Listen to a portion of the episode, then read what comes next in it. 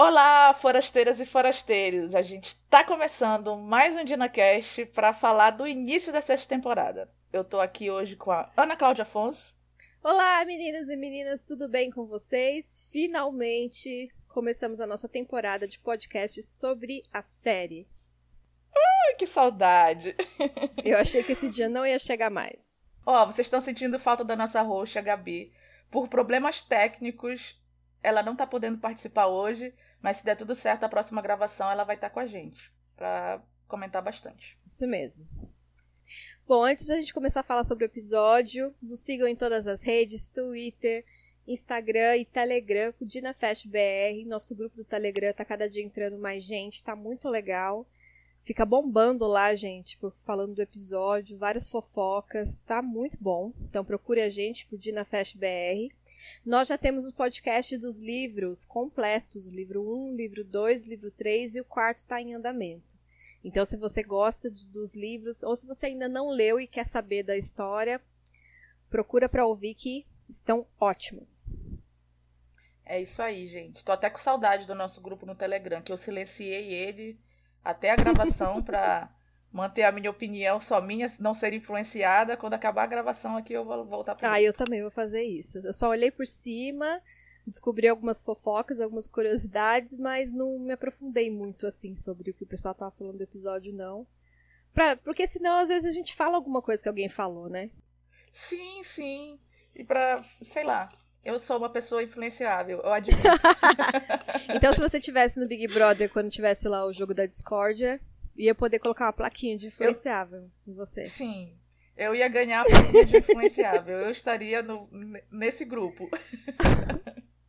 Ai, meu Ai, Deus. gente. Então vamos pro vamos que interessa. Começar. Vamos para começar o episódio. Vamos. O nome do episódio é Ecos, né?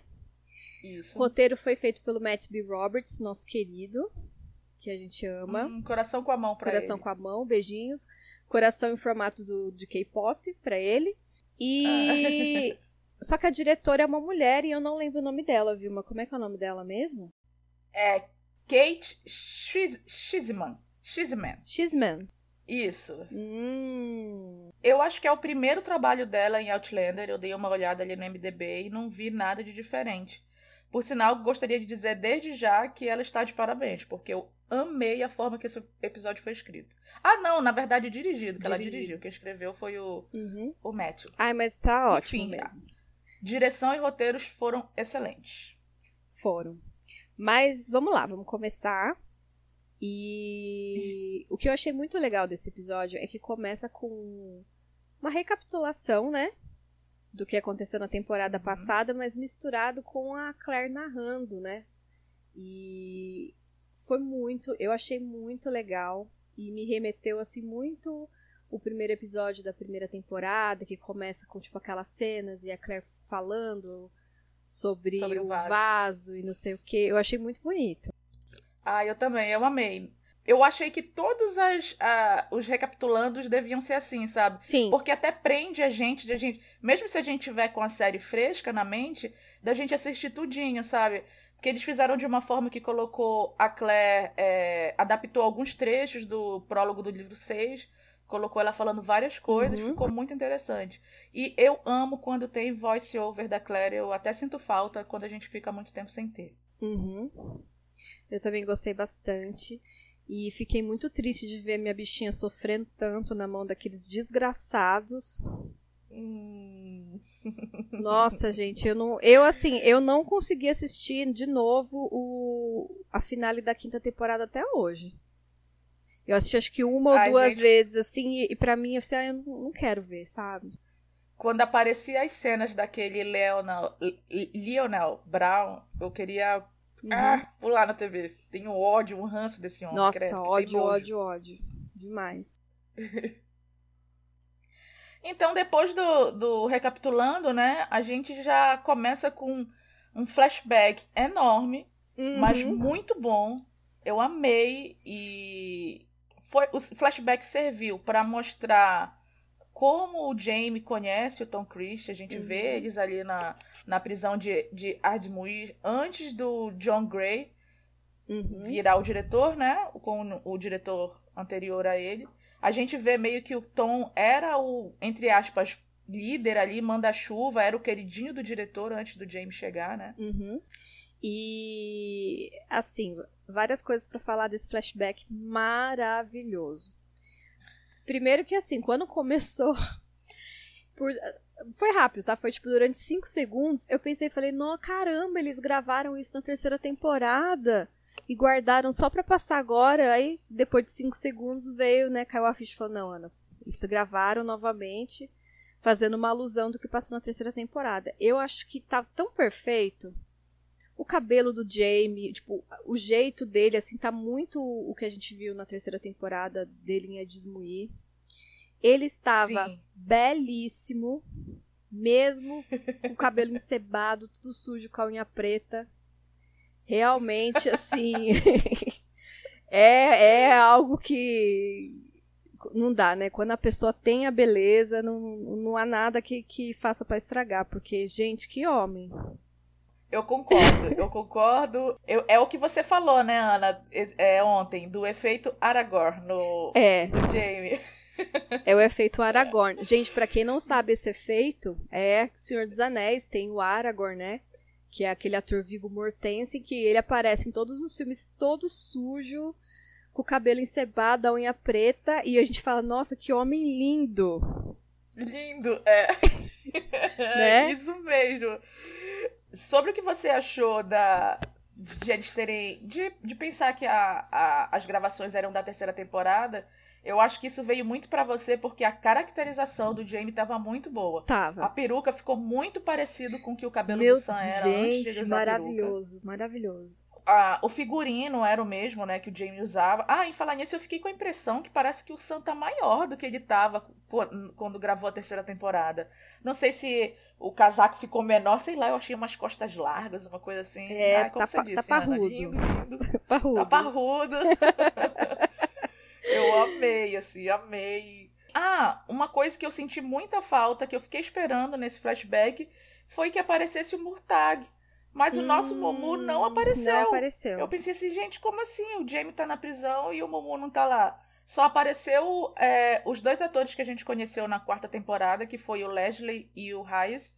O Leslie foi aquele que foi morto pelo Bonnet quando eles foram atacados pelo no barco, né? E o Hayes é aquele que foi enforcado no primeiro episódio da quarta temporada. Sim. Tá os dois ali, McDan, toda hora falando com o Jamie. Sim. Eu também senti falta do Mumu, até porque ali mostra quando o Jamie tá chegando, né? Ele acabou de chegar na, ali na, em Erdesmuir. É, era pro Mumu tá ali, né? Não sei se, tipo, dentro da história deles eles colocaram o Mumu chegando depois. A gente não sabe, né? Pode ser uhum. isso, enfim. Mas eu também senti falta do Mumu. Sempre sinto, né? Falta Ana, dele. sabe o que eu acho muito legal da, dessa interpretação do Jamie pós-Culloden? É, do Sam, né? Do Jamie. Uhum. É que o Sam. O Jamie perde toda a vitalidade dele pós-Culloden quando ele Sim. vai. Ele tá tão o Jamie perdeu tudo, sabe? Perdeu a guerra, ele perdeu a mulher que ele amava. E, tipo, você vê que o Jamie não tem brilho, ele só quer ficar na dele, ele uhum. não quer se uhum. envolver em nada, ele não quer participar de nada, ele só quer cumprir a pena dele, sabe? Sim. Do jeito que ele quer cumprir. Ai, cara, é, é, triste ver o Jamie nessa posição, né? Dá uma dor no coração. Não, é horrível, horrível. E mas assim, mesmo assim o Jamie, ele nunca vai abaixar 100% a cabeça, porque quando o governador lá chama ele para conversar, né, e o Tom também tá ali jantando e fala: "Olha só, eu não quero saber de, não quero ouvir seu nome, não sei o que". Ele fala: "Olha, eu também não. desejo mesmo". É. Sabe, também não, eu quero cumprir minha pena tipo... aqui de boa né? É, é, um sentimento totalmente recíproco, né? Que ele tem de, de não querer se envolver. Mas assim, é, da mesma forma que a Claire ela tem um imã para problemas, ah. o Jamie ele tem um imã para ser um líder nato. Ele tem um imã para tomar a frente das coisas, para liderar as pessoas, para apontar o melhor caminho. Então, mesmo ele não querendo, ele teve que se envolver. Sim. Gente, até porque aqueles prisioneiros ali, assim, é, é realmente a turma da quinta série. Durante o, o, intervalo, durante o recreio, porque é, é, né, o Tom, ele lidera ali os protestantes, né?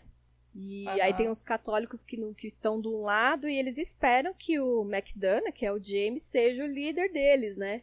Para dar uma lição, uhum. né, nos outros. E aí ele fica naquela provocação.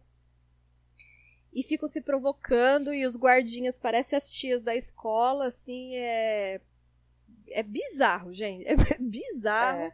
aqueles prisioneiros, viu? é muito doido que o Jamie, ele é católico, mas ele só quer que os protestantes, cada um fique do lado. Que eles, e o, tipo assim, os protestantes no quadrado dele e, os católicos nos dele. Só que o, o, o Tom, ele já é diferente, uhum. ele meio que dá uma incitada. Ele acha que os protestantes são, são melhores, ele, ele desdenha dos católicos, uhum. ele acha que eles são superiores, e isso inflama mais os homens, né? Sim. Aí fica aquelas brigas totalmente sem sentido. Coisa que até é, nessa parte da Europa, na Escócia, perdurou por muitos anos. É, no século, uhum. no século XX ainda estava tendo conflito. É, uma curiosidade interessante: o filme que a Cat fez agora, que foi indicado ao Oscar, Belfast, é, trata de um conflito. É uma história dentro do conflito entre católicos e protestantes, mas na Irlanda. Então, isso é uma coisa muito forte cultural ali daquela região, né? Que Irlanda e Escócia Uhum. Tudo ali meio perto, muita gente migrou nos dois sim, países, sim. enfim. Até porque se a gente for ver mesmo assim, a, a grande questão da batalha de, eh, da Escócia foi por causa, foi realmente tinha o rei católico, né? E o e outro o lado que era o rei, que, que achavam que tinha que continuar lá com o reinado protestante. Tanto que o Tom, ele não era jacobita, né? Ele tá preso ali, e a turma dele também, mas eles não lutaram na guerra. Né? Ele não uhum. é um soldado, ele, ele, não, ele não estava do lado do, do Body Prince. Sim. Então já, é, já, já tem uma, uma divisão bem clara aí, né? A, a guerra acabou, mas o, o conflito ainda fica, né? O, o fervor dos caras pelo, pelos, pelo que eles uhum. acreditam, né? É muito doido isso. Sim. Ana, vamos falar da conversa do Jamie com aquele rapaz cego lá, o James McCreed, que ah, essa sim. conversa quebrou o meu coração, gente. O Jamie ali consolando ele, falando que porque o, o que o Jamie consolava ele era tudo que ele estava sentindo, né? Era tudo que eu acho que ele falava para ele mesmo se consolar. Ai, tão triste.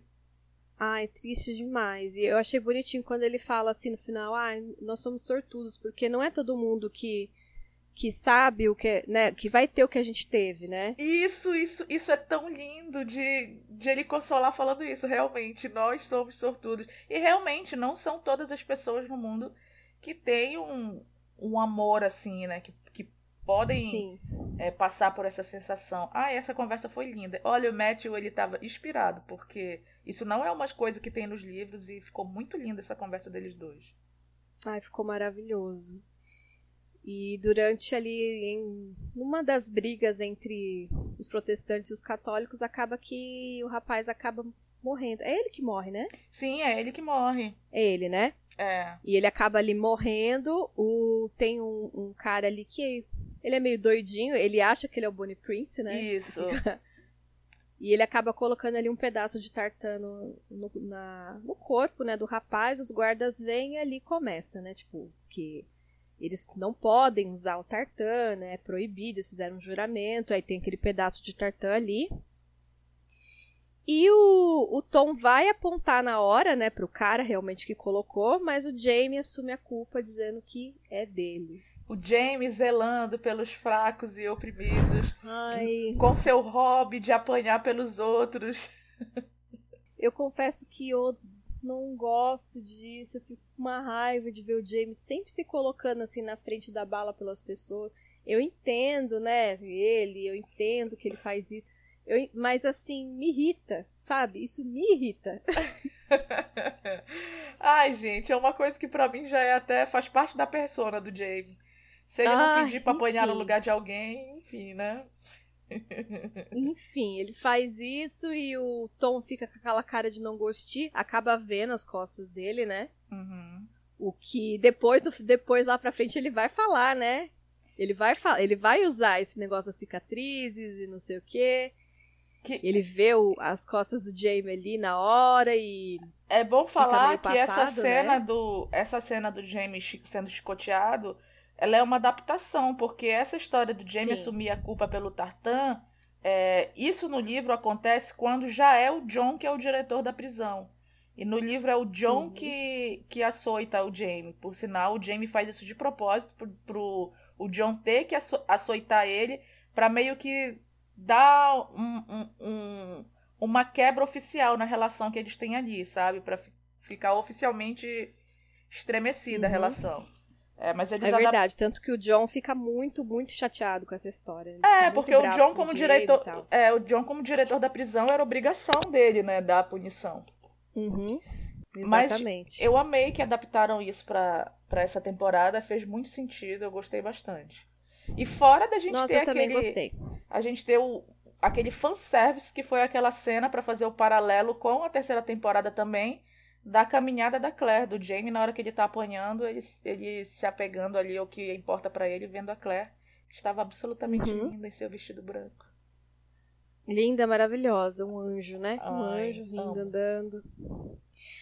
E, bom, no, pra encerrar, assim, o flashback, né, a história é que o Jamie vê, né, quando tá o governador e o. É tão estranho falar governador da prisão, né? O diretor da prisão. É, eu acabo Quando tá falando tá o diretor. diretor. Eu acabo falando diretor. Eu falo também. governador porque eu lembro muito dos livros, né? Que fala, ah, o governador. Mas é estranho, né? É o diretor da prisão. Que ele vê ali pelo, pelo comprimento, né? Pelo toque. Uhum. Ele consegue ver que ele e o Tom Christie são maçons. E ele acaba tendo tipo uma jogada de mestre, que é conversando lá com o diretor, falando que para fazer dele um maçom também, que que seria ótimo se todos os homens ali fizessem uma loja dentro da prisão, que a loja para os maçons seria como se fosse a igreja, né, a reunião deles onde eles se reúnem.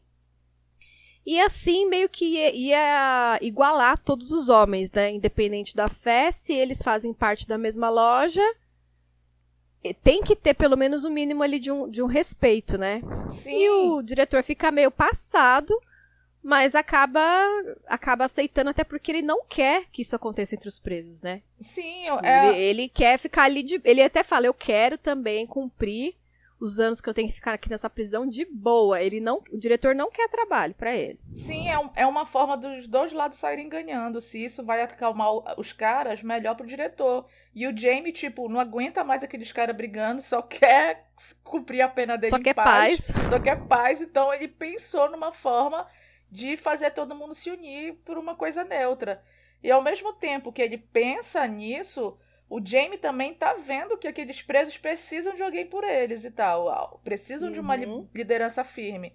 E eu achei muito legal é, ter a cena que o cara vai chamar todo mundo para trabalhar e o Jamie fala: não, ninguém aqui vai trabalhar, não. Hoje vai ser um dia de luto. Porque é uma forma de o Jamie enfatizar a posição dele ali, sabe? Mostrar sua autoridade. Uhum. Eu achei, achei bacana que quando o Jamie fala que não, dá um close ali nos caras olhando pro Jamie, tipo, ah, McDan voltou, porra, é. sabe? Eu gostei o Tom fudido olhando, cacete, viu? o Tom na Perdi sua redinha, tipo, porra, me ferrei. Aham. Uhum. Ai, ah, só uma coisa engraçada que quando o diretor fala assim, mas você é católico, né? Tipo, você é católico, ele aí o Jamie fala, mas o Papa não está aqui pra ver. eu né? amo a praticidade do Jamie, gente, eu amo. Ele é católico, ele sabe das crenças dele, mas porra, ele tem que fazer o que é preciso para sobreviver da melhor forma ali. Então, Papa que fique para lá e ele que faça as coisas dele aqui. Acho ótimo. Amo que colocam isso. Sim, eu gostei muito que eles usaram isso e. Ah, eu, eu achei assim muito legal, muito legal mesmo. E acaba com isso, né? O Tom, tipo, olhando assim de longe e depois a gente vê o Tom chegando em Frasersville, né? Que a gente fica assim, caraca, o que é que vai ser? O que que ele tá fazendo ali? O que é que vai ser essa chegada? Porque aparece o Tom chegando e depois vem a abertura da série. Abertura que está linda, por uhum. sinal, né, Ana? Tá, tá linda, maravilhosa, as imagens perfeitas. Até esqueci de falar do início do, do início do flashback.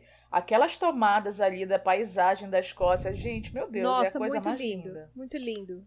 Fotografia e tá eu percebi impecável. isso, a fotografia. E eu percebi, é uma coisa também que eu ia falar, eu esqueci, que o filtro que eles usaram nas imagens se assemelha realmente muito que a gente viu ali na, na época da, da Escócia, né? Sim. Então, Ai, tava maravilhoso, maravilhoso, Gente, o, maravilhoso. O cuidado da produção nesse primeiro episódio foi impecável mesmo. Foi, ai, que continue assim. É. E depois da chegada, a gente vê o Tom chegando ali, a gente começa a ver, a gente vai para Fraser's Ridge. Sim, a gente vai pra Fraser's Ridge Tem um... ver o dia a dia. Isso, começa um monte de cena doméstica ali da Lizzie com gêmeos ajudando ela. A senhora Bug aparece fazendo as coisas, o Ian caçando, todas as engrenagens ali da, da fazenda funcionando, né? Eu gosto, eu gosto de ver essas cenas. Uhum. Eu também gosto. Aí depois disso a gente vê o Jamie entrando ali no consultório da Claire, cara. E a Claire tá tipo meio viva, meio morta. Coitada do Jamie. Fica até apreensivo ali depois de tudo que a mulher dele passou na, na temporada passada. Ele chega e acha ela desacordada em plena luz do dia. Porque, pô, Claire não é de estar tá dormindo durante o dia, né? Coitado do Jamie. Fica até com medo. É, ele já começa a gritar Claire! Daquele jeito que a gente ama, né? E a Claire, e... ai, Jamie, pô, você me assustou, eu tava dormindo, sabe? Não, é tipo, gente, isso é uma coisa que ela tinha que avisar, né? Com tipo, certeza. olha, sei lá, não sei se ele ia entender, né? Também. Enfim, é, assim, gente, contextualizando, a Claire tá fazendo éter. Né? Pra poder operar o povo lá enquanto o povo estiver dur dormindo anestesiado, né? E ela está usando em si mesma, né, pra testar. Pra testar. Eu adorei que é, quando a Claire explica ali pro Jamie que o éter faz as pessoas dormir, aí o Jamie, ah, não, aí o Jamie fala, ah, faz as pessoas dormir, a Claire, ah, um pouco mais do que isso. E o Jamie olha assim pra ela com um olhar tipo, cara, um pouco mais de, do que dormir é praticamente morrer, né? Então ele olha assim com um olhar pra ela, tipo, cara, o que, que você tá fazendo? Será que é seguro? Eu acho legal, assim, que ele, ele confia nela, mas ele fica assim, ai meu Deus, o que, que a minha mulher tá aprontando? Ele dá uns olhares nesse sentido, sabe? Eu acho bacana isso. Sim. É porque, como sempre, o Jamie ele se esforça para entender o que, que ela tá falando quando ela começa a falar de ciência, essas coisas, mas ele não entende, né? Ele fica de. tá bom. Eu gostei muito dessa parte porque introduziu dois assuntos que são importantes para que eu acho que vão ser importantes na série, que são nos livros, que é esse assunto da Claire produzindo éter e o assunto do agente indigenista, porque ali o Jamie fala pra ah, Claire sim, que, foi... uhum. que recebeu a proposta, mas que ele não tá muito afim e tal. Ele, meio que essa cena ficou rápida, ficou bem resumida, deu para entender bem. Não teve que perder um monte de tempo de tela uhum. fazendo isso. Eu tô gostando, uhum. gostei muito da forma que foi. Ah, eu também gostei. Também gostei. Foi rápido. Porque, no, nossa, gente, no livro é uma enrolação, né? Até ele receber a proposta, de chegar o cara e conversar, e demora, demora, demora. Sim, Também no gostei livro que foi bem tem, rapidinho. A gente tem várias cenas com o Major McDonald lá, tem um monte de coisa. Uhum. E ali já resumiu tudo numa cena que a gente vê a Claire trabalhando com medicina. É uma cena que a gente vê os dois ali se abraçando, de amorzinho também, sendo fofos um com o outro, que a gente ama. Enfim, amei. Uhum. Bom, depois dessa cena, é, a gente vê a Claire e o Jamie indo visitar a Marcely e no caminho meio que a Claire fala tipo, ah, você não precisa me acompanhar sempre, né? Daí ele, não, não é trabalho nenhum e tal. Aí ela, ai, desde que aconteceu aquilo, você não me deixa sozinha. Meio que assim, fica claro pra gente que o Jamie sempre está acompanhando a Claire, né? Não, não quer que ela fique andando por aí sozinha. Sim. O que é o justo. Com né? certeza. A gente viu na temporada passada que a Claire tava abalada com que ela, o que aconteceu com ela. No, na temporada passada a gente viu isso. No último uhum. episódio, né? E a gente percebe nesse episódio que o Jamie também, de certa forma, tá traumatizado. Porque ele não, não quer deixar a Claire sair sozinha para nada. Ele, uhum. sabe, é, ela fala que ele é a sombra dela, sabe? E realmente é. Ele, ele tá tomando conta da mulher dele, não quer que nada aconteça. Uhum. E tá certinho. Certíssimo. E a gente tem uma cena muito fofinha que é o Jamie, enquanto a Claire vai ali visitar a Marcela, que está grávida de novo, né? Uhum. Ele sai com os netinhos. E foi muito fofo. Ai, o jeito que ele fala, Germã, segure a sua irmã. É bem uma coisa de avô, assim, de cuidado, né? Com a voz assim, eu, ai meu Deus. Até Coisa nessa... mais fofa. Até nessas cenas do James sendo fofo, eu ainda fico assim, ai meu Deus, que homão. Ele mandando o neto, ó, segura sua irmã aí, sabe? ai, Ele que... sai de carroça, né, com as crianças, assim, sim, enquanto... Sim. Ai, muito fofo, muito fofo.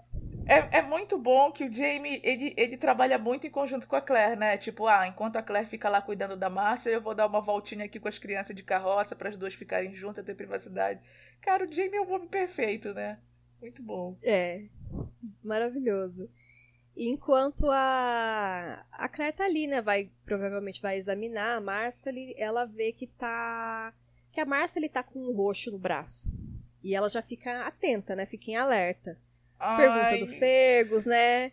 Fala assim, mas ai, o Fergus, nossa, tipo, você tá fazendo, né? Tem tanta coisa para você fazer, só, você tá fazendo sozinha, né?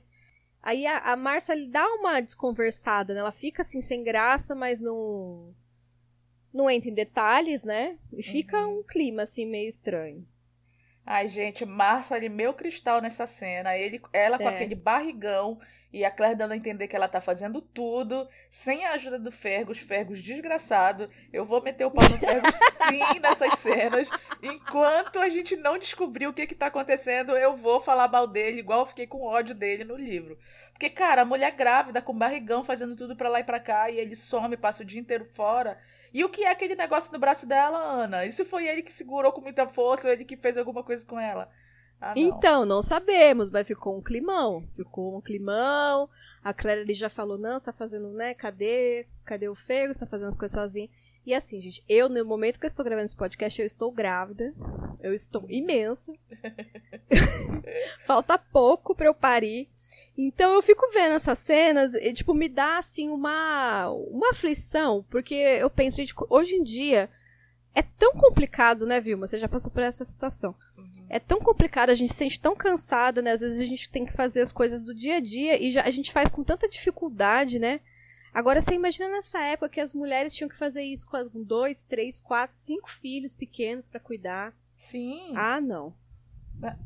Não, e depois e, e fora depois de tudo que ela passou junto com a Claire, querendo ou não, a Claire sofreu mais, mas a Massa também sofreu ali o que ela passou, sabe? E grávida tendo que fazer tudo aquilo. Não, é verdade. Não sabemos o que tá rolando, mas já odiamos o Fergus, pelo menos é. até agora. Nessa gravação, a, a Gabi não tá aqui para passar pano pra ele. Não, então não. a gente vai reclamar então sim. Vamos aproveitar. então vamos aproveitar. Vamos reclamar sim, porque o que, que é isso? O que, que tá acontecendo, é. né? Senão Ô, gente, antes da, Ana, antes da gente entrar até na cena da, do, de fato, o Tom chegando a Reed falando com o Roger, teve uma ceninha uhum. ali que foi a primeira cena da, do Roger e da Brida, eles conversando ali, uma cena uhum. doméstica deles. E eu vou dizer que eu sei que eu sou trouxa, mas eu fiquei esperando um beijinho ali. Eu acho que cabia um beijinho dos dois. Enfim, eu sei que eu sou trouxa, mas. Poxa, isso podia ser uma decisão dos atores para colocar ali para mostrar mais cumplicidade, né? Uma pena. Olha, Vilma, eu confesso que eu não prestei atenção se teve beijo ou não. Na primeira cena que eles aparecem, não. Né? Tipo, mas eu achei uma cena assim bonitinha, dos dois conversando, sei lá, eu. Eu acho bonitinho, sabe? Essas cenas assim. O Roger tá muito bonito, Nossa, muito bonito. O... E assim, eu devo dizer que eu deitei para ele porque eu critiquei horrores quando começou a sair as fotos. Eu falei, gente, aí ele com essa barbona não está legal, mas agora eu venho aqui dizer que eu errei, errei no meu, julga meu pré-julgamento. Porque ele tá muito bonito. Retiro um cabelão comprido. Gente, o Rick. Um cabelão comprido, um barbão. O Rick tá lindo mesmo. E agora, agora depois das gravações, ele já tá sem barba, ele não tá mais com barbão e ele continua uhum. lindíssimo. Estamos deitando. Sim, ele tá, ele tá numa fase assim de uma beleza, né, menina? Sim, Roger e Rick estão. Sempre foi belíssimo, mas agora sei lá, tá muito, tá muito bom mesmo. Não tá sei, tem, tem alguma coisa a mais. e continuando, a gente tem ali o Roger recebendo o Tom na fazenda. E, tipo, é, é, é, engraçado que a gente assistiu todo o flashback, né? A gente sabe de toda a animosidade do Tom e do uhum. Jamie. Mas o Roger ali, coitado, fazendo. Tipo assim, agindo da forma que, que o Jamie agiria com qualquer pessoa que, que chegasse, principalmente que, que foi preso com ele, recebendo o cara na maior boa vontade. Pô, não, você ficou na prisão com o Jamie? Não, então entra aqui, toma um café, você é meu chapa. Puxando papo, né? Muito, sim, nossa, muito assim, receptivo, solícito. Sim! E Entra, apresenta a Briana, é. a Briana fala com o, o Tom, sabe? Sim. Ai, e a gente. gente vê que, assim, o Tom, ele não é mal educado, né? Tipo, ele responde tudo, só que ele é, é a gente percebe que tem alguma coisa nele, assim. Ele é, é passivo-agressivo, né? Sim. Ele entra na casa, ele, ó, tipo, ele olha, e é uma. Gente, eu tenho que falar, eu sempre falo, mas assim, a casa luxuosíssima. Gente, eu queria morar nessa casa, eu queria ter essa casa. Phrases Reed tá riquíssima. Jamie Claire, cada vez mais poderosíssimos. Cara, o que. Sabe uma Gente, coisa. Ana, sabe uma coisa que me chamou a atenção, que eu fiquei só prestando atenção? Na hora que o, o, o hum. Tom bate ali na porta, que o, o, o, Roger vai abrir, a porta tem vidro. E no vidro parece um isso filme ali, uma película, sabe? E eu fiquei assim, gente, já existia esse tipo de coisa né, nessa época. Vilma, eu, eu não prestei atenção nisso. Juro. Eu vou ter que olhar de novo. Juro, eu, depois eu vou bater, eu vou bater uma foto dessa, dessa, disso que me chamou a atenção e vou botar lá no grupo do Telegram para mostrar pro povo se alguém teve. Se alguém prestou mais atenção nisso. Porque, assim, às vezes, realmente já podia existir. Só que não é uma coisa que você conseguia fácil, eu, eu imagino, né? E para chegar lá na fazenda, sabe? É, é uma coisa até que a Gabi apontou pra gente, que Francis Reed, um monte de caixa, um monte de coisa, super próspero, correio bombando ali. A gente até brincou que que, que a Shopee, eles estavam pedindo coisa pela Shopee, porque a Briana ali tá com um monte de coisa, né? Sim, a Shopee, Mercado Livre, tá tudo tá chegando ali. A gente vê Stock, porque tem a, o papel de parede, né? Sim. Tem um papel de parede belíssimo, belíssimo. belíssimo. quarto. Cara, tá. Tapete, tá né? Sim. Tapetes, assim, é a gente vê, tipo, naquelas coisas assim, aquelas franjas, né? Tipo, uh, almofadas bordadas. Olha, a gente sabe que não tá de acordo com os livros, mas eu passo esse pano sim, porque eu tô cansada de ver a Claire e o James sendo pobres. Não, Quero eu, mais que eles gente, pelo menos. Pelo menos uma coisa boa. Deixa eles cada hora tá com um look novo, um penteado sim. diferente, um, uma casa maravilhosa. Pelo menos isso, gente, porque não é muito sofrimento, não dá. Sim, esse plano eu passo. Né? E logo, logo depois dessa conversa ali do, do, do Roger recebendo o Tom, tem o Jamie chegando com a Claire em casa. E é engraçado que o Jamie tá. O Jamie, mais, uma, mais uma cena assim do Jamie sendo vô, do Jamie falando pra Claire que ele não sabia como é que ele ia explicar pro Germán que não era uma cegonha que ia fazer chegar o bebê, sabe? Ah, é, é mesmo. Ai, gente, tão fofo. Matt, obrigado por isso. A gente quer mais cenas do Jamie só sendo avô. Maravilhoso. Aham. Uhum. E quando ele dá de cara com o tom, toca aquela música, né? toca a trilha sonora da usurpadora, que é tipo. A torta Olá! de climão, cara. A torta de climão, tipo, o, o Roger, olha, eu recebi eles aqui, aí o Jamie, ah. Aí o Roger, mas pra ficar. Aí o Jamie, tipo, uh, aquela, aquele sorriso amarelo. Seja bem-vindo, né? Ai. Seja bem-vindo. Mas ele ainda fala, tipo, Tom Christie? Sim. Nunca imaginei, né? Fala, nunca pensei que iríamos nos reencontrar. Mas, mas o Jamie também é muito elegante, né? Todo mundo percebe Sim. ali, eu acho que até o Roger e a Brick, pelo, pelo jeito que eles se olham, tem alguma história ali entre os dois, né? Mas o uhum. Jamie, uhum. super elegante, bem-vindo e não sei o quê. Ai, gente, que torta de climão. Sim torta de climão, porque além de tudo, não é só o Tom Cruise, tem a, a, o filho, a filha e uma galera, né? Sim, sim. Que tá esperando, né? É, estão ali esperando, porque o Tom. É, é, assim, né, o Tom foi na frente, né? Uhum. Pra conversar com o Jamie e explicar a situação, para depois ir lá onde tava a galera esperando, né? E eles acabam fazendo isso. Vão lá é, conhecer o pessoal, né? A é, Claire. Os, os pescadores os pescadores, vai o Roger, vai a Briana, vai o Jamie, né? Uhum. E ali a gente conhece os filhos do Tom, né? O Tom tem um filho chamado Alan, uma filha chamada Malva, que é um doce, muito fofa. Tipo, parece que ela já conhece a Claire de, de ouvir falar, né? Uhum. Que ela fica meio que assim, a gente vê que ela fica meio assim, uau, nossa, você, né? É. Você que é a senhora Claire Fraser e tal. A gente vê e... que, o, que a é. Malva, ela tá ali toda doce, mas o Alan já parece ser grosso. Quando ela tenta falar, ele já corta para se apresentar. Uhum. Não, parece que não deixa a irmã ter voz ali. Sim, sim. Bom, antes mesmo deles conhecerem a Malva e o Alan, teve, a Bri teve uma conversa com a mãe. E eu acho interessante porque a Briana, ela é sincera e fala assim, tipo, mãe, eu tenho medo pelo que aconteceu com você, né? De continuar com as minhas com as minhas coisas, né? Porque a Briana, ela tem essa coisa de inventar, ela quer muito fazer os fósforos e tal. E a Claire fala não, né? Já chega e fala assim, não, não tem que ter medo, tem que fazer, que não sei o que, né? Porque é, a história, assim, até chega a falar né, de Roma, né? Porque eu sou humanos e não sei o que, não sei o que lá. Só que assim, gente, eu entendo a Briana se questionar, sabe assim, ficar assim, olha, eu quero fazer isso aqui, mas eu tenho medo do que pode vir contra mim, né? Sim, porque eu também. Olha tudo que, que, que eles passaram, sabe?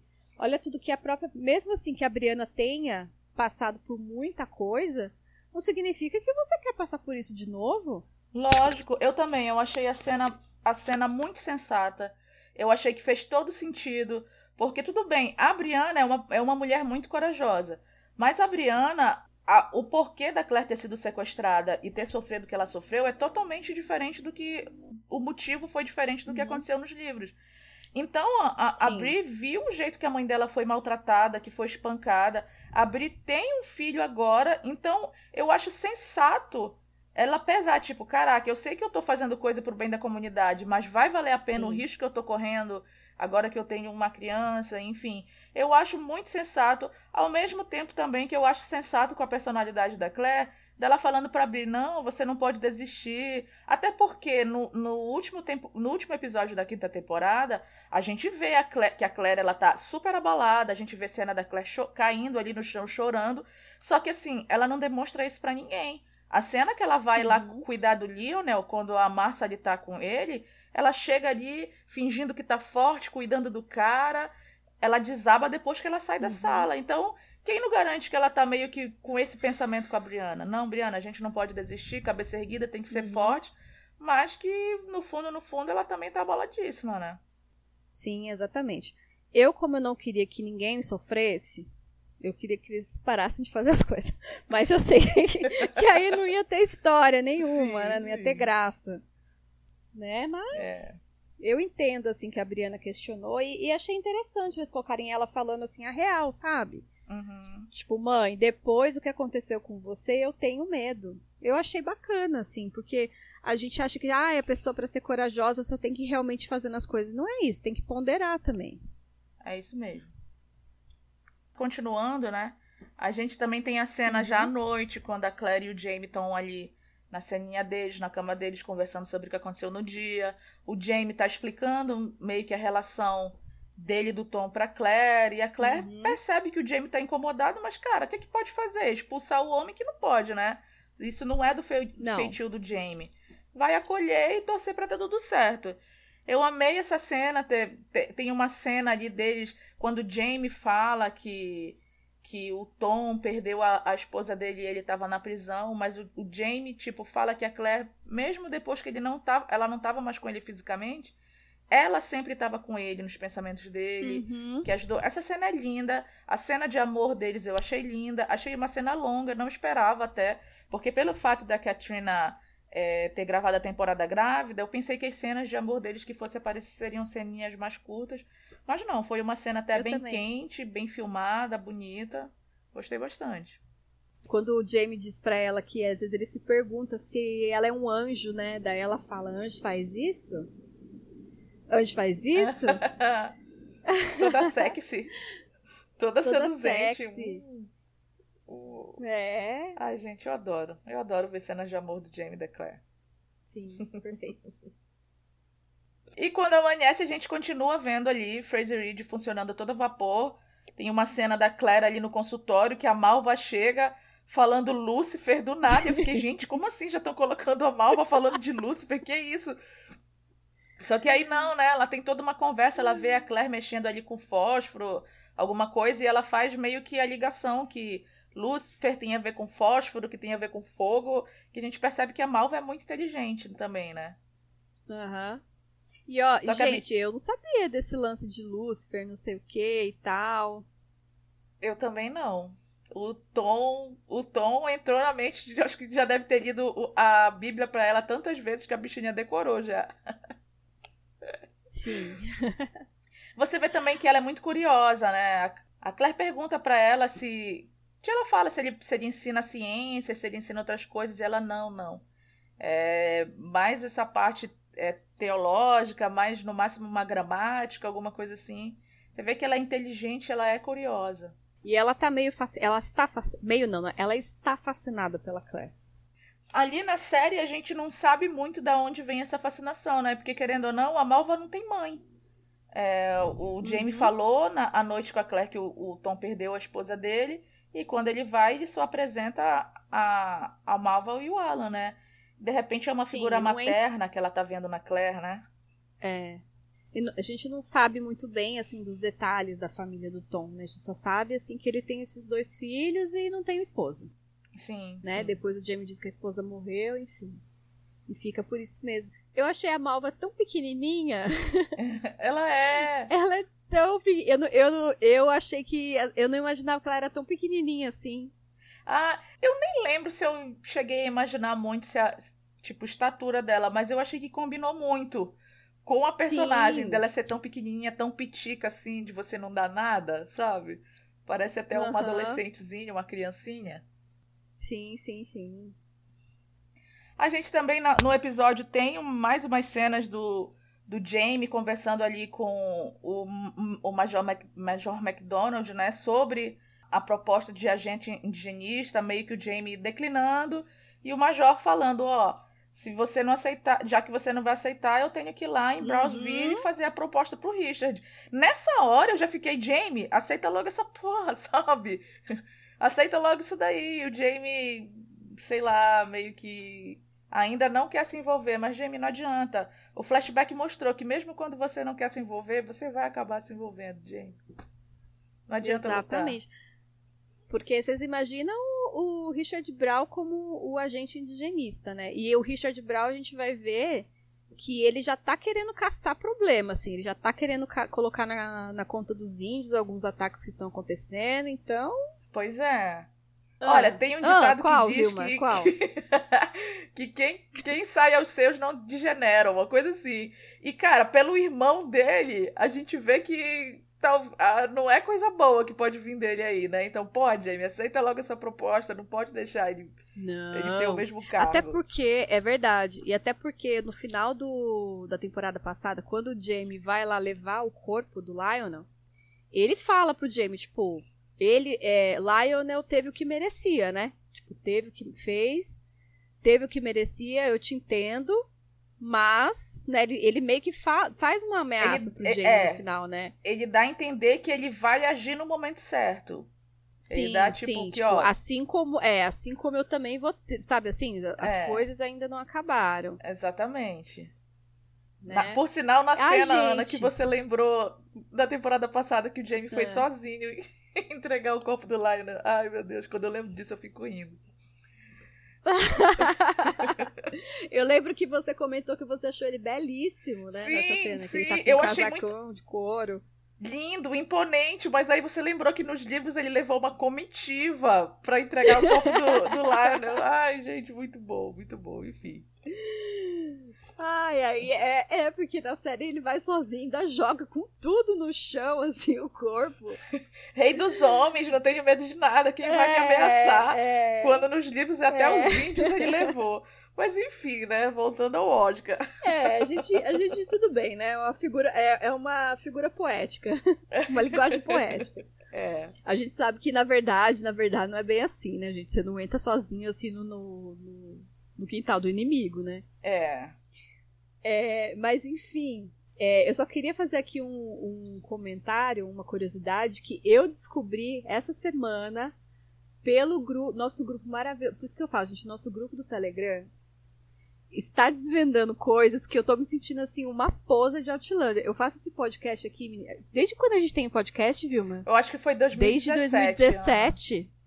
É, e assim, eu me sinto uma posa, porque as meninas, gente, elas trazem umas curiosidades, umas coisas que eu não sabia. Esse ator que faz o Richard Brown, ele é o, o filho da atriz que faz a professora McGonagall de Harry Potter. Da Meg Smith. Meg Smith não é o nome dela. Eu não sabia. Fez Downton Abbey. Né? Gente, ela é assim uma atriz muito, muito famosa da Inglaterra. Ela fez a professora McGonagall, fez a a é, Dalton Neb, tudo. Sim, e depois sim. que ela falou isso, agora, olhando pra cara dele, ele é a cara da mãe. É. Eu, eu também não sabia dessa curiosidade. Que passada. Pois é, gente, ó, cada dia uma passada, cada dia é. uma curiosidade nova. A, a gente tá muito poser, Ana. E aquela outra, é. e aquela outra curiosidade que você falou do Matthew e da Mary ah, ser casados? gente, eu, eu, eu vou falar. Gente, o nosso querido Matt B. Roberts e a Mary Davis, produtores, tal, são casados e têm gêmeos. Eu tem, não sabia disso. Gente, tem filhos gêmeos. Como a gente não sabia disso, cara? Isso é um absurdo. Olha, eu tô muito. Eu a me gente senti tá muito falando deles com essa anos. notícia. Isso. Com isso, eu tô me sentindo muito poser. Eu fiquei assim, gente, como assim eu não sabia disso? Como assim? Será que no começo o meu foco foi tanto em Suncat na época? Eu acho que o fandom fica todo tipo, ai meu Deus, será que eles estão juntos que a gente esquece? Esquece dos, dos, dos, casais que realmente são reais por trás da série, né? Gente, eu fiquei passada. Sim. Filhos gêmeos, meu Deus do céu. E mais uma coisa que eu descobri pelo grupo do Telegram. Porque, assim, a Terry, que é a figurinista, e o Ron de Moore, que é né, o, o, o, que fe, o criador né, da, desse universo da série, a gente já sabia que eles eram casados, porque eles falavam isso nas sim, entrevistas. Sim. Né? Eu... Não era segredo para ninguém. Aham. Uhum. Agora, eu acho Agora, que eu nunca Matt vi uma Mary, entrevista do, do Matt e da Mary falando que. Ana, Ana você já Não. pensou nesse encontro de casais assim? O Matt e a Ai, Mary e, o, e a Terry e o. Ai, esqueci o nome dele. E o Ron. O Ron. Ron. Ron. Já, já pensou esse encontro, eles falando de Outlander? Meu Deus, seria tudo. Eu queria queria estar tá só ouvindo. Não, e deve ser muito gostoso. Tipo, pensa assim, a Mary e o Matt são super parceiros, né? Ele vai. A gente vê que, tipo, ele lê os livros e ele faz os resumos. Ele já postou várias vezes, vezes né? Sim. Dos livros com, com, com os post-its, não sei o quê. Ai, gente, que. Nossa, perfeitos! Agora eu, eu vou começar a stalkear esses dois. Você vai ver. Não, e se você parar pra pensar, eles dois, tipo a Mary, ela já tá meio que produzindo outras séries, ela trabalha muito com o Ron também, ela nunca, nunca deixou a produção de Outlander, mas ela já produz outras coisas ao mesmo tempo. O Matthew que meio que tá, tipo, acho que o foco dele é Outlander. Mas se você parar pra pensar, ela deixou as séries na, na mão do melhor cara, sabe? Pra, pra tomar conta ali e que, uhum. querendo ou não, em casa ela tá a par de tudo. Então, eu imagino assim que ela ainda continua, ela ainda continua muito, muito mesmo envolvida com toda a produção do marido. Não tem Sim. como não tá, né? Não, não tem como. Não Enfim, como. gente, agora que a gente já mostrou o tanto que a gente está sendo poser, não sabendo as fofocas do Fendel, vamos voltar ao episódio. Ai, ai. Tem a cena que Jamie, Claire, Jamie Roger, Bree e Massa ali che vão chegando ali no, no acampamento dos, pe dos pescadores e tá o Tom ali pregando. E o Tom, além de pregar, já querendo dar cantar de galo ali, dando a entender que tem que ter uma igreja e tal, uhum. que construiu tudo aquilo, mas não, tem, não teve tempo de construir uma igreja. Verdade, verdade. Ele já, né, já falou assim, ué, que, que, do que adianta? Exato. Ter Olha, toda essa riqueza, essas coisas, né? A Gabi até levantou um ponto ontem falando que foi que ela está do lado do Tom nesse caso. Porque, cara, tipo assim, olha, coisa, a, uma coisa que eu nem tinha reparado que a Gabi, Gabi, Gabi citou, Fraser Reed tem mão dupla. Estrada pra ir e pra voltar. Tipo, a casa grande enorme, as cercas tudo pintadinha, ainda tem o estábulo. Que tá a coisa mais luxuosa que do tá mundo. gigantesco. Gigantesco, chique no último. E realmente, não ter construído uma igreja, o Tom tem o seu ponto de dar uma alfinetada ali no, no Jamie, né? Não ter igreja nem escola. Uhum. Eu acho que uhum. escola também ainda não tem, né? Parece que não. É, porque eu lembro muito que no livro ele fala de ah, igreja e escola, de construir uma escola e tal. Eu acho que também não tem uma escola. É, olha. E até agora ninguém falou nada, não apareceu é. nada. E Ó, as prioridades, Jamie? Olha, realmente Tom não tá muito errado, não. É, o Tom cantando de galo e já apontando todos os defeitos de Fraser Reed. E a gente pensando que Fraser Reed tava perfeita. Verdade, verdade. Verdade. olha, eu tenho que dizer que uma cena que se passa nesse acampamento é a cena quando a Marcia encontra ali a, a viúva lá, a Amy McCollum. Uhum. E a viúva pergunta se a Marcia também é viúva. Gente, isso doeu no meu coração. Ai. Porque foi uma cena para enfatizar como o Fergus está ausente, entendeu? Aí eu fiquei, ai, coitada do meu cristalzinho. Enfim. Pois a, é. As pessoas já estão é. reparando, né? Já, já estão reparando. E a Briana também chega a conversar com o Roger. Ah, tem que ajudar ela, né? Que é a viúva, né? Ah, a gente tem que ajudar, não sei o que e tal. Sim. Gente, o Fergus finalmente apareceu e veio travadíssimo. Bebas, porque porque assim, o Fergus ele trabalha na, de, na destilaria, né? Uhum. Aí ele vai, vai ali encontra o Jamie, o Jamie puxa meio que ele de lado e fala: "Nossa, tá trabalhando demais, Fergus". Ou seja, né? Você tá, abus, né? tá abusando, tá, abusando, tá bebendo muito. E o Tom fica olhando assim, né, Sim. fixamente. Ele fica tipo assim, ué, mas quem é? Sabe? É, e além né? disso, né? que... O uhum. Fer, eu acho que o Fergo chegando bêbado ali, meio que é uma forma de. Cara, as coisas não estão tudo sob controle assim, tanto pro Jamie, sabe? Eu acho que. Sim, sabe que o, sim. Eu acho que é essa a impressão que o Tom tem. Porque o Tom é aquele cara super certinho, ele é muito religioso. A gente vai ver mais pra frente que ele não bebe, que ele diz que o uísque é bebida do diabo. E um cara bêbado chegando ali e o Jamie meio que acolhendo, passando a mão na cabeça, é uma forma dele ficar, ou oh, nem tudo é um, as mil maravilhas aqui nesse lugar, né? Uhum. E eu uhum. fiquei com essa impressão vendo a cara dele olhando. Uhum. E eu amei a roupa do Fergus. É, ah, sabe, sabia que eu nem reparei? Tava eu lembro assim. que ele assim. tava de preto. É, não, ele tava belíssimo, um corte de cabelo belíssimo, que ele cortou o cabelo, né? Assim, bebaço na destilaria, mas chiquérrimo. Parece um empresário. Eu, o, o César, ele é lindo, mas eu admito que eu gostaria que o Fergus continuasse com cabelo grande. Eu acho tão lindo o Fergus de cabelo grande. Uma pena ele tá, ter cortado, mas continua lindo como sempre, gato como sempre.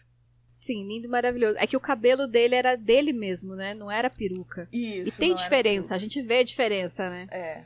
Quando é o cabelo do ator mesmo. Continuando no episódio, também vai ter a próxima cena do, do Ian caçando com o Alan.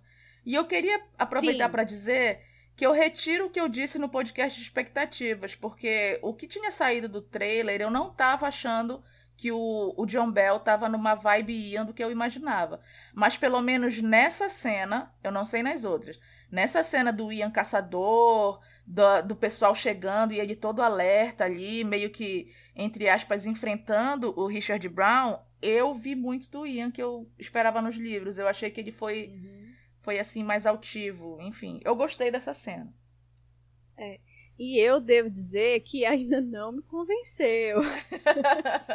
eu ainda, assim, assisti meio assim, sabe? Não é ainda o Ian que eu esperava tal, mas tá bom, né? É. Vamos ver como é que vai ser o restante. Mas eu gostei da cena, assim, gostei do, do Ian e do Alan juntos. Eu achei uhum. legal colocarem os dois juntos. E o Ian perguntar ah, quem te, quem te ensinou, né? A usar arma? Foi seu pai? Aí ele já falou que não. Que pro pai dele, né, não, isso não é importante, não sei o que. Já meio que deixou ali que tem uma rusga, né? Que tem alguma coisa. Exatamente. A gente vê que, que a, relação de pai e filho entre Alan e Tom não parece que é aquele mar de rosas, né? Ali a gente dá, já tem esse Sim. vislumbre. É, já dá para ver que o Alan pensa diferente do pai. Uhum. Né? Pelo menos isso, assim.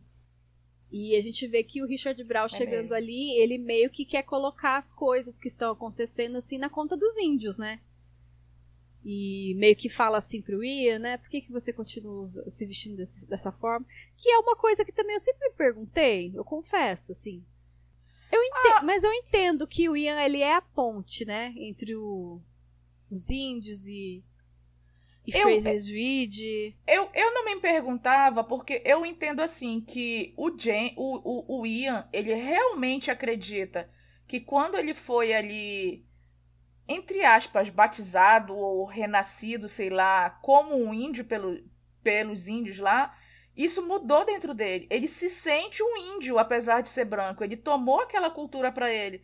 Então eu acho que faz muito sentido pro personagem ele continuar com as vestimentas, ele continua, tipo, ele voltou, ele ainda tem muito da essência escocesa dele, mas basicamente ele se considera um índio, né? É o, enfim, não sei, alguma coisa que ele se identificou mais, que fez mais sentido na vida dele, eu entendo assim. É.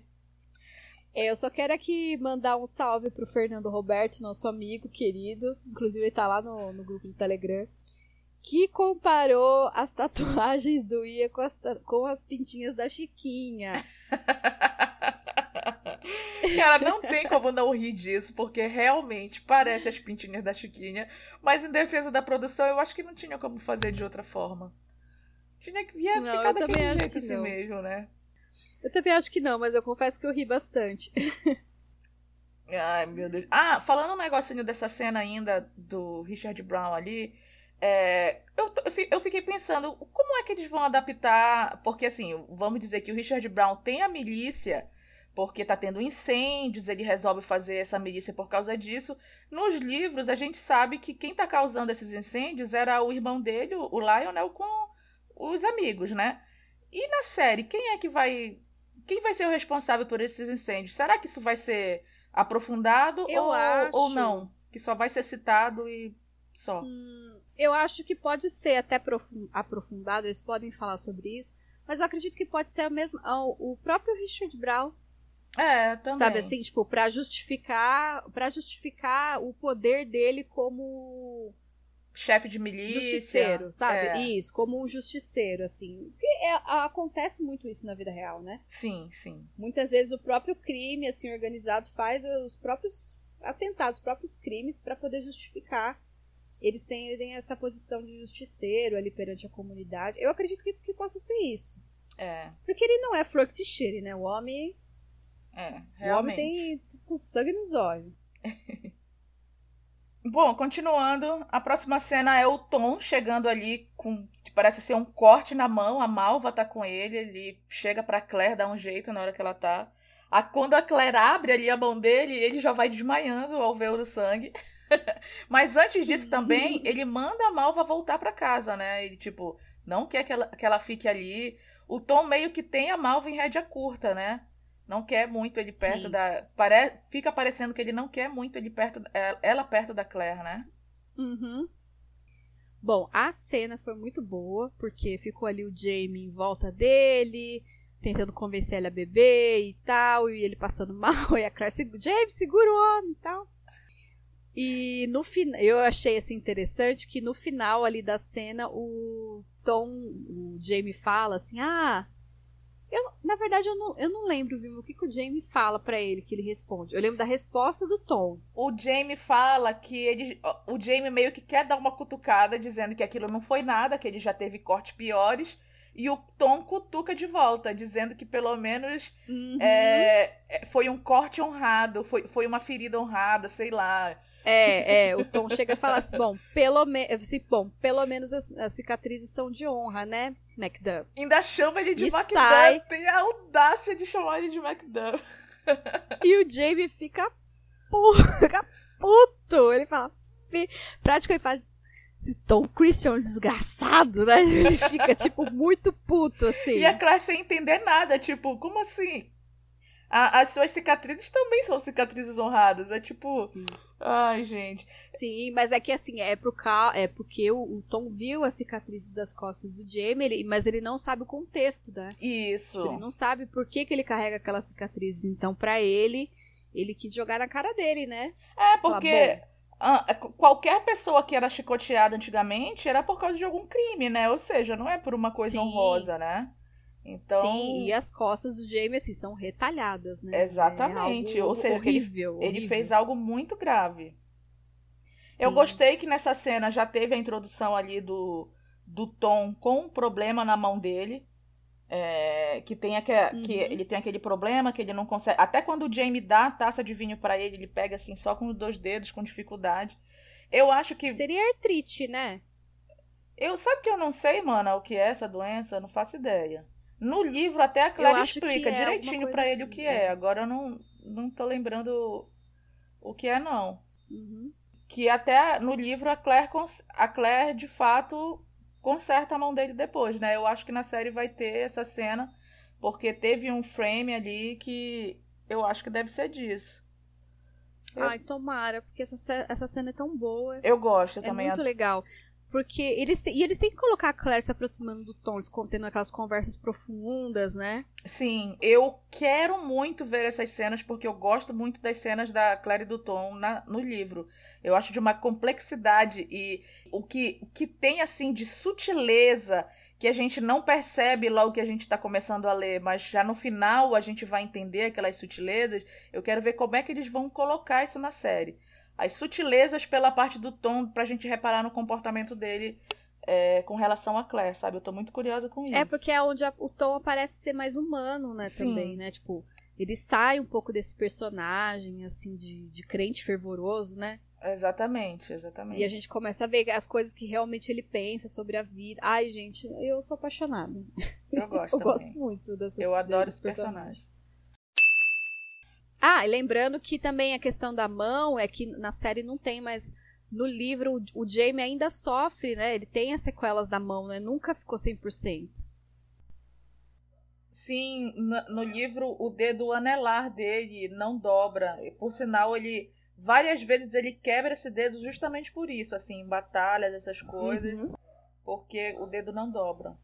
Pois é. Ele até mostra ali pro Tom, né? Falando, ó, oh, Tom, deixa ela consertar. No livro, né? Deixa ela ah, consertar sim. aí, porque ela consertou o meu e tal. É, ele ainda fala uma coisa assim, olha, se eu fosse você, eu deixava, né? Se eu fosse você, eu, eu, eu, eu, deixava ela mexer na sua mão, ela me salvou, algo assim, né?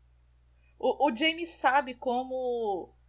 Como é que é a palavra que eu quero usar? É tipo estimular, como como mexer com o Tom, né? Uhum. Ele sabe aonde ele tem que cutucar o Tom pro Tom fazer o que ele quer. Tipo, é, é meio que uma psicologia reversa sim, que ele usa sim, com o Tom. Sim, ele... ele usa ele como exemplo para ele fazer as coisas. Porque é aquela coisa, o Tom ele não quer deitar pro Jamie, né? Tipo, então ele, se, assim, se o Jamie foi capaz de, de deixar, ele também vai, mesmo que ele não queira. Ele não vai se rebaixar, né? O James sabe é muito bem isso, ele é muito competitivo, principalmente com o James. O James sabe disso e usa isso. Isso mesmo. Até porque ele, um homem da cidade, vai perder por um selvagem, um Highlander, que fala gaélico nos livros, um é assim, jacobita, né? Ele se sente superior né? ao James. É verdade. Uhum. Um papista, Ana, um papista. Um papista, pior um ainda. Papista. Pior ainda. E em seguida, a gente já tem corta ali para cena mostrando a fartura de Fraser Reed, a senhora Bug e a Lizzie ali querendo arrumar a mesa, mas a senhora Bug mostrando quem é que manda e no final fica do jeito que ela quer. Não, até o, Por até sinal, o, o Art Bug foi lá também e, e deu o jeito dele, né? E isso, e deu uma mexidinha ali, né? Por sinal, teve. Eu achei que nesse episódio é, teve umas duas citações ali falando da senhora Bug, a Claire fala, a Brianna fala. Teve essa cena. Eu acho que a introdução dos bugs é real. Eu acho que eles vão ser mostrados para o público uhum. se familiarizar com eles, para na sétima temporada, de repente, o enredo deles aumentar e ser que nem nos livros. Ah, tomara. Só que daí eles têm que realmente aparecer mais, né? Não só no fundo sim, das cenas, sim. né? Tomara, tomara. Eu tô achando que isso vai começar a acontecer. Eu tô achando que vai começar a acontecer. Mesmo que a gente não. que eles não tenham muitas falas, eu acho que eles sempre vão estar tá ali para o público se familiarizar com eles, entendeu? Uhum. Mesmo que faça a introdução, conte a história deles só na, na sétima, eu acho que nessa a gente já vai ficar familiarizado. É. Eu tô com essa impressão. Pois é.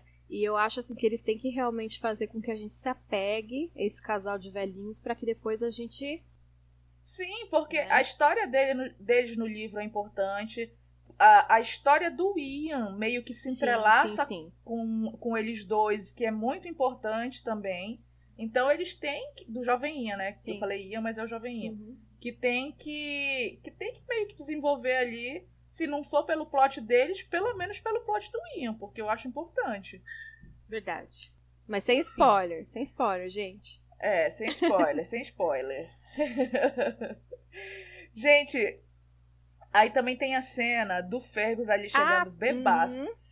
E a massa ali indo, tipo, querendo fazer ele comer alguma coisa e tal, é. querendo meio que esconder ele do de todo uhum. mundo, levando ele para comer em outro cômodo.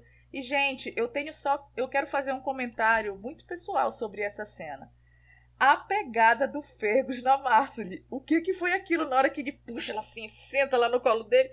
Gente, como esse casal ainda não teve uma sex scene nessa, em todas essas temporadas?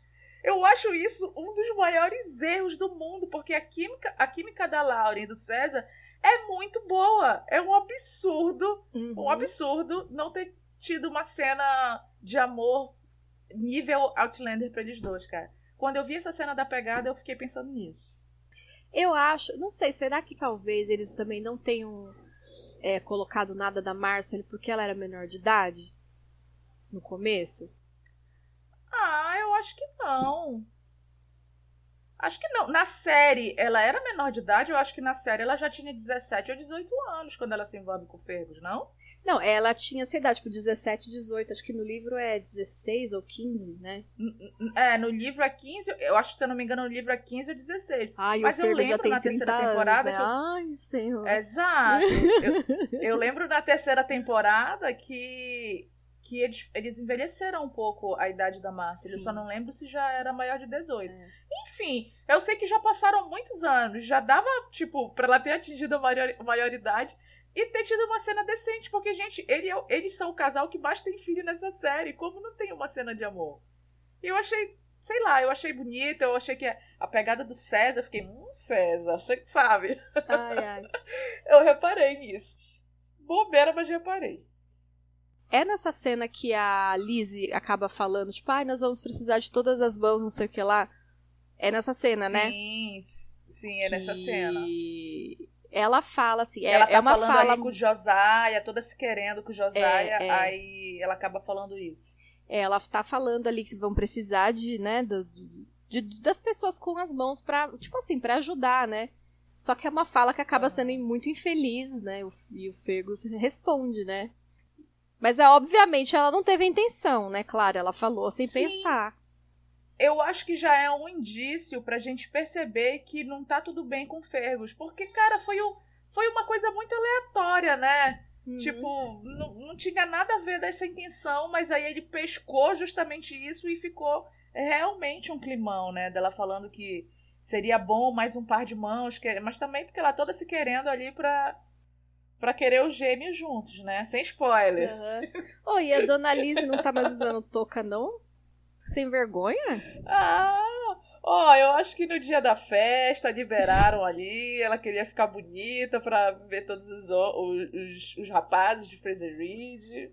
Hum. Lizzie tá muito pra frente. Uhum. A gente também nesse banquete tem a cena ali da do Aidan, o filho da Amy McCollum, é, se comportando ali mal, né? Uhum. E, e a, o Roger vai lá meio que convencer o menino, ganhar a confiança dele e tal. Eu achei essa cena tão fofa do Roger com ele. Ah, eu achei bonitinho também. E a mãe falando a verdade, vamos aproveitar pra gente encher a pança, porque a gente não sabe quando a gente vai ter outra oportunidade. Pois é, né? É, ela tá viúva ali, coitada. Uhum. No, no, no, e ela tá viúva e tem o, o Aidan, o Aidan, né, o menino, e ela ainda tá com um bebezinho, né? uhum. né?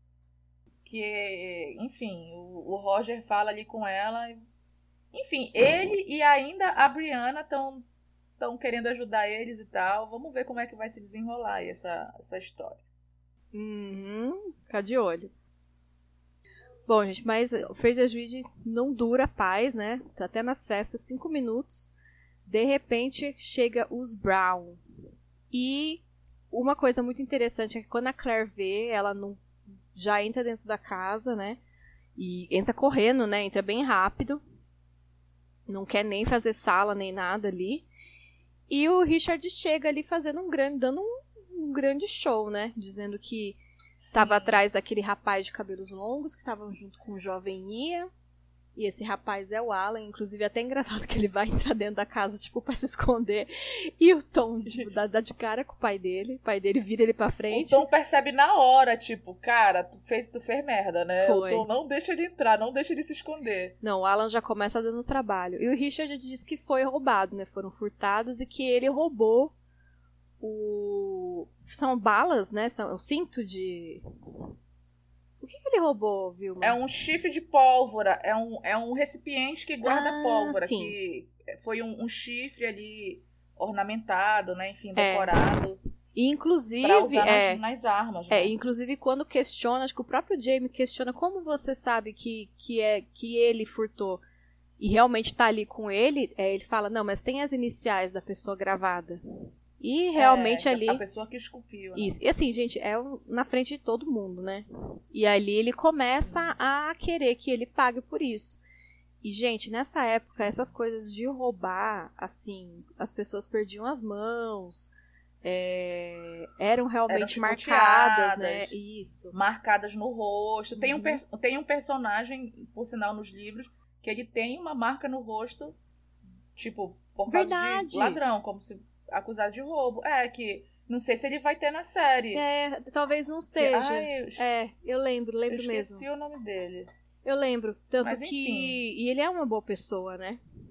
Só que Sim, ele carrega ele, ele isso, trabalha né? pro John, ele trabalha pro Lord ele John, na, pro Lord na, John. Na, nos livros. É mesmo. Quando precisa, o John quer mandar alguma coisa do, pro Jamie, é esse rapaz que vai. Ai, gente, o nome dele tá na ponta da língua e eu não tô conseguindo lembrar, desculpa. Enfim, uhum. quem lê os livros vai saber de, de quem a gente tá falando. Uhum.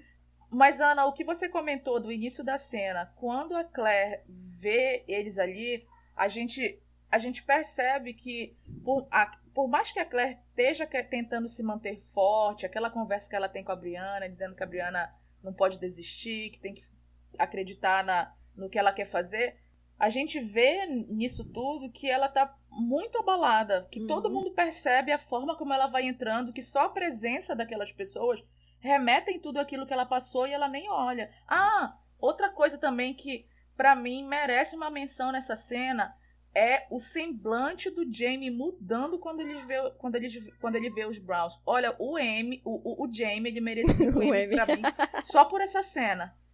Sério, porque, tipo assim, o Jamie tá conversando ali, ele tá sorridente. De repente, a cara dele fecha, assim, o, o semblante dele eu achei muito legal o jeito que o, o Jamie mudou o tom nessa, nessa cena. Uhum, eu também achei.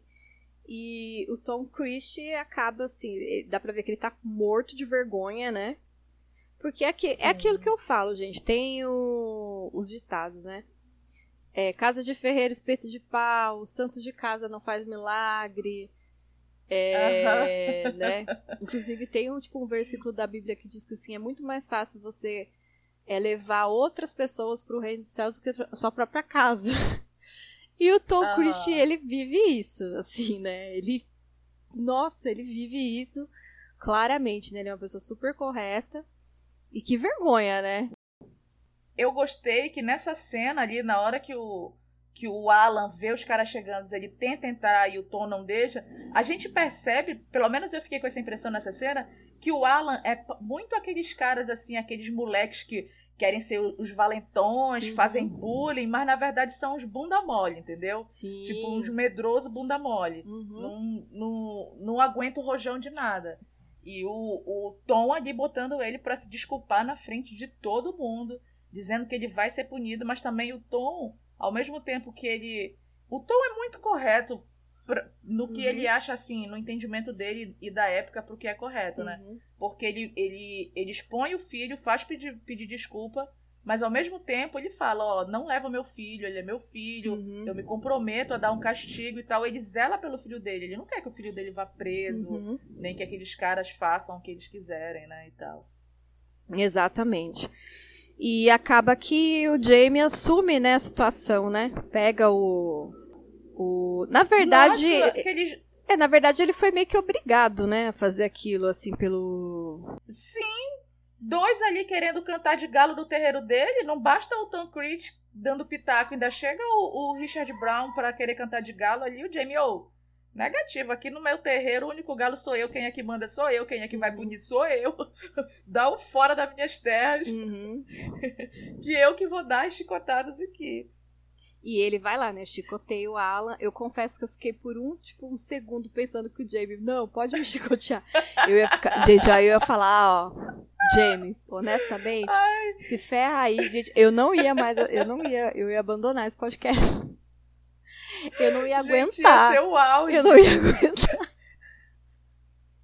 Ia ser o auge o Jamie, o Jamie se oferecendo para apanhar o lugar do filho do Tom Cruise. Ia ser o auge do não, auge.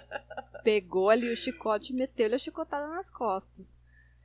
Olha, sabe uma coisa que eu reparei nessa cena? Coitado do ator lá, o Alexander, gravando, quando ele tem que tirar o casaco, que ele fica só com aquela blusa fina para ser chicoteado, porque tava frio ali naquela cena, de quando o Jamie fala, sai fumaça da boca uhum. dele. Então devia estar tá muito frio. Eu acho até que foi por isso que não fizeram ele tirar a camisa. Porque geralmente quando tem esses açoites assim, né, com ainda mais quando é aquele tipo que foi com cinto, com cinturão, geralmente os homens tiram a camisa, né? Uhum. Apanham com as costas nu. E ele apanhou de camisa mas que só de ver todo mundo falando ali a respiração saindo daquela fumaça devia estar tá frio pra porra ali pra devia, ele gravar aquilo, devia, hein? Devia. E a gente sabe que eles fazem várias tomadas, né? Não é uma só, né? Então quantas vezes ele teve que ficar Sim. ali sem a blusa? Ai, já chegou em Outlander já sofrendo. Já, já Alexander. sofrendo. E ali o Jamie aproveita para falar lá pro, pro Major, né, que tá ali na casa, que ele aceita, assim, o, o cargo, né? Enfim, ele vai aceitar o cargo porque ele não vai deixar que o Richard Brown seja o agente, né? Indigenista, ainda mais depois disso que aconteceu, né?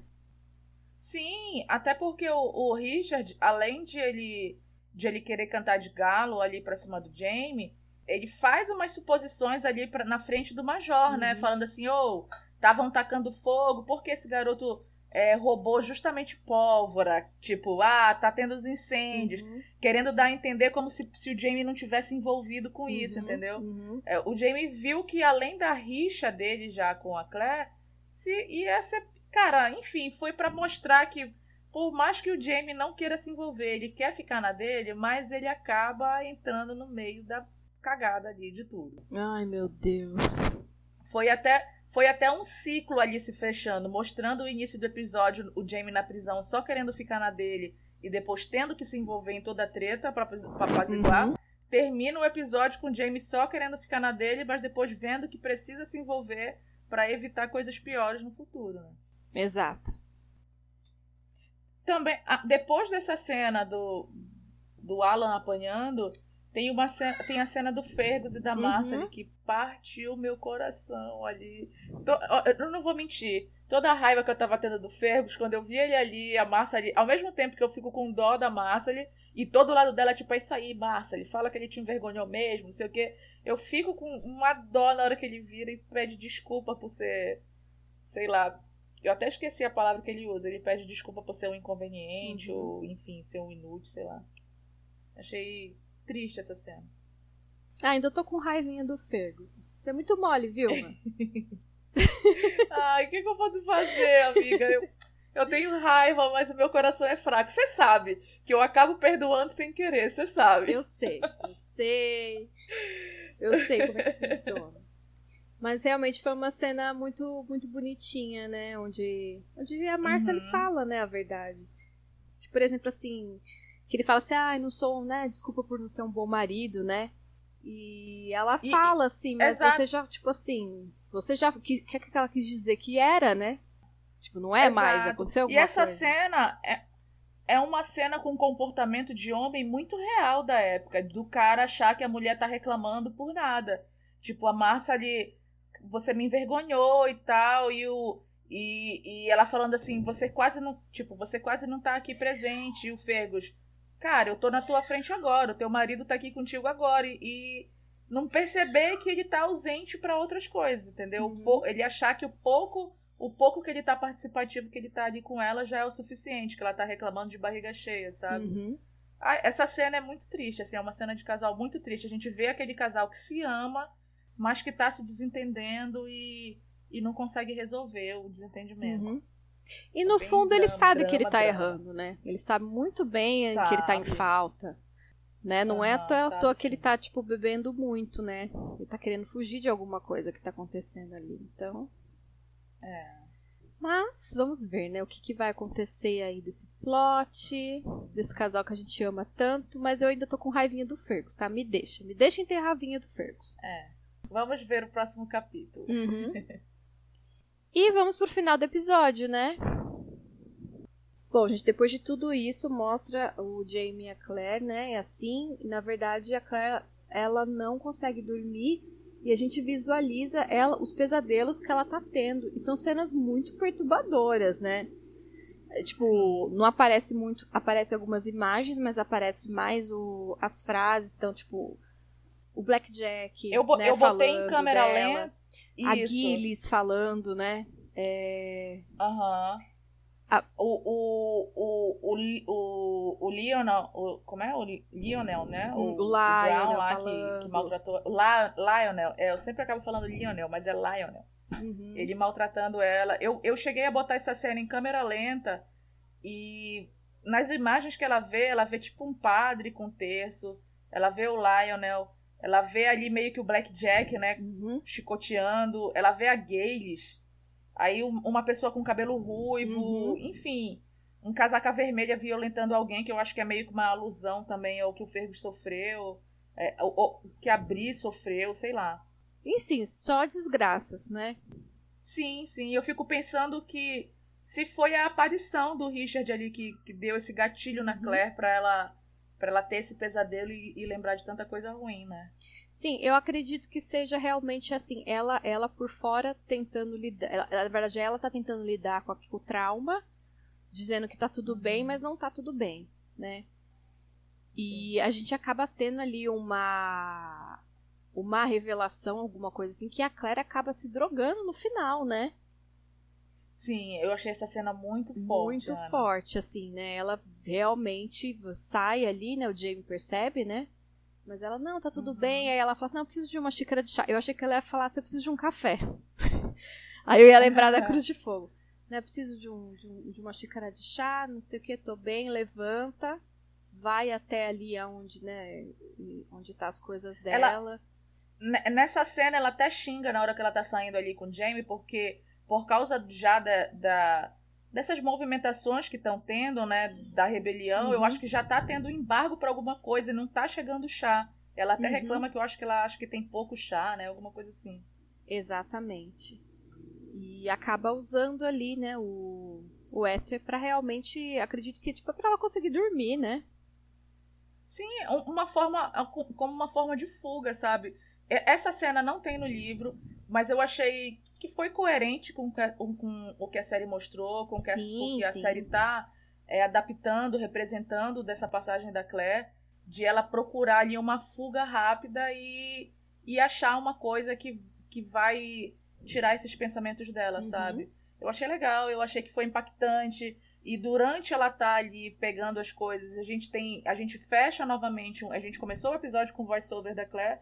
E a gente fecha um episódio com voice-over voice que adaptou outro prólogo, adaptou é, trechos do prólogo do livro 4, uhum. quando ela fala ali de, de fantasmas, que, enfim, umas passagens muito bonitas, assim. Eu achei que ficou muito simbólico. O, o episódio todo meio que foi um, um círculo se completando ali. Gostei foi, bastante. Foi, eu gostei bastante. Eu gosto quando usa essas coisas da, é, da Claire narrando assim Sempre quando começa o episódio e depois termina, sabe? Eu acho muito legal. Desses. Uhum. Qualquer, qualquer. Qualquer série que use, né? O, o voice-over eu acho legal quando é no começo e no final do episódio. Também gostei bastante. Né? E aí o episódio termina assim, com a Claire ali dormindo. Sim. Né? A primeira cena dela no episódio foi ela dormindo, o episódio terminou com ela. Termina com ela dormindo. dormindo. Verdade. Eu espero que. Isso... Ah, gente, para ficar claro, essa parte dela usando o éter para esse tipo de fuga não tem nos livros. Eu espero que isso não se desenvolva mais do que isso, que a Claire use, tipo, essa fuga, se usar de novo, que seja muito esporadicamente. não quero ver a Claire tendo problemas com o éter. Ah, eu também não. Mas enfim, eu, é, é só bobeira minha, eu acho que nem vai ter mesmo. Ai, não sei. Mas essa cena ficou boa. Ficou boa. É. Talvez, acho que eu faria a mesma coisa, sabia? Às é. vezes a gente só quer, sei lá, esquecer, enfim. É, exatamente. Ana, eu acho que comentamos, temos um comentamos. episódio, não temos? Temos, temos um, episódio, DinaCast? Temos um DinaCast. gente, esse episódio foi uma hora e meia, o episódio mesmo do da temporada foi uma hora e meia, então foi um episódio bem longo, né? Uma hora e vinte, não foi uma hora e vinte? Foi uma hora e vinte? Foi por aí, uma hora é, e vinte. Foi uma hora e vinte. É. Foi um episódio longo. Uma hora e vinte. Vão ter vários episódios que eu tô vendo também que vão ser longos, assim, não tanto, mas não são episódios muito curtos, são poucos episódios, mas com uma duração um pouquinho maior. E. É, quase todos os episódios vão ter mais de 60 minutos. Sim. Os que já saíram a minutagem tem mais de uma hora. Sim. E eu gostei muito, Vilma.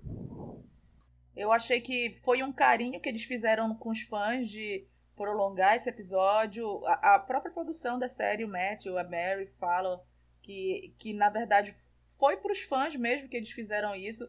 Afinal, a gente está esperando há muito tempo. Foi o maior Outlander de todos, mais de dois anos esperando.